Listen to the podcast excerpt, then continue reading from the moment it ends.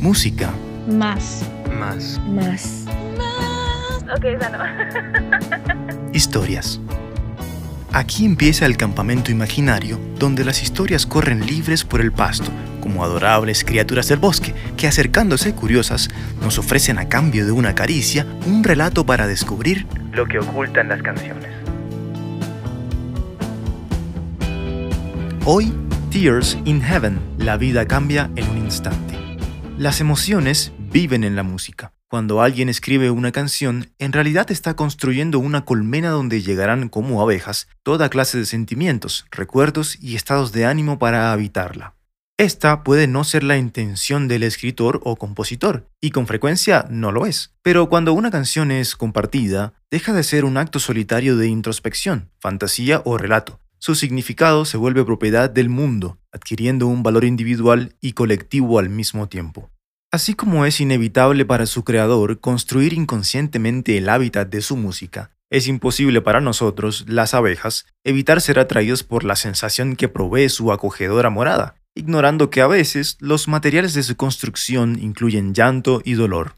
Este es el caso de Tears in Heaven, de Eric Clapton, una canción que nació de una tragedia fácil de explicar, pero tremendamente difícil de entender. Primero hubo una invasión Tears in Heaven es bastante reconocible, posiblemente porque es una de esas canciones que, por ser suaves y sinceras, le llegan a un gran número de personas en todas partes del mundo, pasando así la prueba del tiempo y volviéndose universales. Su creador, Eric Patrick Clapton, venía construyendo consistentemente su carrera desde los años 60, siendo uno de los músicos originales del Reino Unido que se obsesionaron con la música folk del Mississippi conocida como blues, y que luego llegarían a América durante esa misma década para protagonizar el movimiento musical que conocemos como la invasión británica. Un momento de la historia en el que bandas de esa región de Europa llegaron a ser masivamente populares en los Estados Unidos, trayendo naturalmente con el intercambio cultural inspiración para varias generaciones de rockeros. Eric seguiría su camino a convertirse en uno de los guitarristas más celebrados e influyentes del mundo, siendo el segundo en la lista de los 100 guitarristas más importantes de la historia, publicada por la revista Rolling Stone, apenas un puesto debajo de Jimi Hendrix.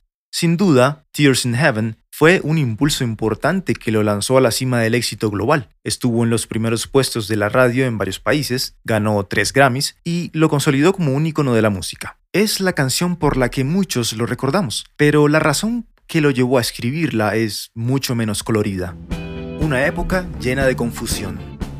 En agosto de 1986 nació Connor Lauren, producto de la relación entre la modelo italiana Lori del Santo y el ya reconocido ícono del rock Eric Clapton. Pero el comienzo de la nueva etapa para los padres primerizos no fue la fantasía sobrecargada de amor que uno espera ver en esos momentos. El músico y la modelo no tenían una relación estable, Eric venía saliendo de un divorcio y su relación con Lori aún no era demasiado sólida. Además, Clapton, quien apenas volvía a la vida de soltero, no debía tener mucho interés en tomar de nuevo un compromiso tan alto. Pero claramente tener un hijo cambia las reglas del juego.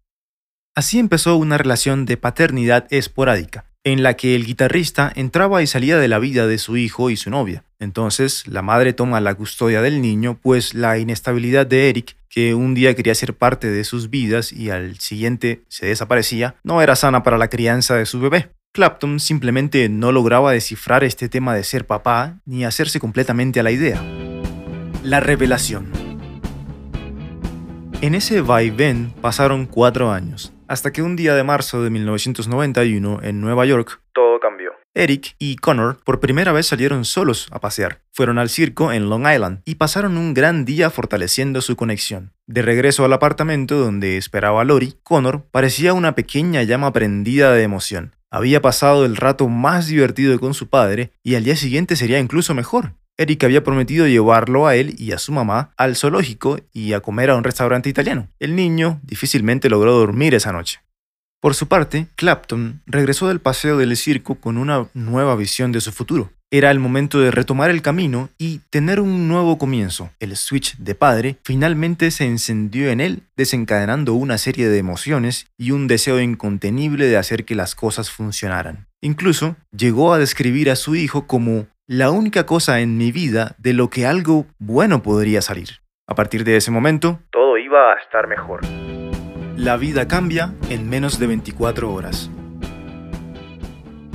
Llegó la mañana del día siguiente y la energía del pequeño Connor, ahora recargado de emoción por la expectativa del día que estaba por delante, llenaba el apartamento de alegría. Pronto su padre, quien no vivía ni pasaba mucho tiempo con él, iría a buscarlo para ir a ver a los animales en el zoológico. ¿Qué puede ser más emocionante que eso para un niño de cuatro años? Mientras tanto, su mamá se alistaba y la niñera se ocupaba de cuidar a Connor, quien se le había dado por jugar a las escondidas justo en ese momento. Así entonces se la pasó corriendo por el apartamento mientras la niñera lo perseguía. Entrando a la sala, el conserje la detiene, previniendo que llevaran el juego y las carreras a ese lugar, pues él estaba limpiando las ventanas y no era seguro. La explicación no pudo durar más ni ser más clara para quienes vivían ahí y conocían el lugar, pero debió ser completamente indiferente para el niño, quien sin problema siguió corriendo para pegar su nariz en una de las grandes ventanas del apartamento, como solía hacer cuando quería simplemente apreciar la vista de la ciudad. El problema es que esta vez no había nada sobre qué recostar su nariz, la ventana estaba abierta, y el niño cayó al vacío, encontrando el final de su corta vida en el techo de un edificio contiguo. Sin duda, fue un extraño accidente. La ventana usualmente estaba cerrada, pero ese día para dejar correr el aire después de la limpieza, la dejaron abierta. Aparte debía ser muy baja y claramente no estaba asegurada para niños. Pero de vuelta, estamos hablando de padres inexpertos y separados en 1991, un apartamento de adultos y un niño de cuatro años que corre libre siendo impredecible, como suelen ser a esa edad. Los detalles son confusos y realmente te hacen pensar por qué algo así tenía que pasar. Pero como una de esas grandes ironías de la vida, la tragedia dio paso a la canción más comercialmente exitosa de la carrera de Eric Clapton. Llega la inspiración. El guitarrista británico desaparece después del incidente, lidia con su pena y se refugia en la música. En ese entonces, además estaba trabajando en la creación de un tema original para la película Rush. Esa fue su terapia. La idea de reflexionar sobre la vida después de la vida y de preguntarse si uno realmente se encuentra con sus seres queridos en el más allá, venía dando vueltas en su cabeza tiempo atrás. Pero cuando la película y su propia tragedia se alinearon en el tiempo, la idea tuvo una verdadera razón de ser. Entonces Clapton se acerca a Will Jennings, un compositor que años después conoceríamos por escribir Para Celine Dion en la película Titanic, y le pide que le ayude a escribir una canción para su hijo. Eric llevó la primera estrofa ya escrita. En ella, después de conocer la historia, uno puede fácilmente deducir que el cantante le habla directamente a su hijo, preguntándole que si lo reconocería si se vieran en el cielo.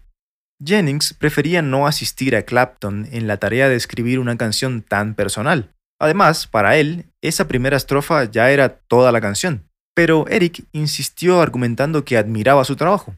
Entonces Will finalmente accedió y se puso en la tarea de escribir el resto. Una canción importante. Cuando la canción estuvo lista, por la evidente carga emocional, Clapton no estaba seguro de lanzarla. Fue el director de Rush quien lo convenció diciéndole que Así como fue terapia para ayudarlo a él a sobrellevar la tragedia, podía servirle a alguien más que estuviese pasando por una situación similar. El resto es historia. La canción salió para convertirse en un hit masivo y engrandecer el reconocimiento mundial del artista. Años después, en 2004, Eric decide no volver a tocar la canción en vivo. Ya había encontrado la manera de seguir adelante con su vida y no deseaba revisitar ese capítulo oscuro.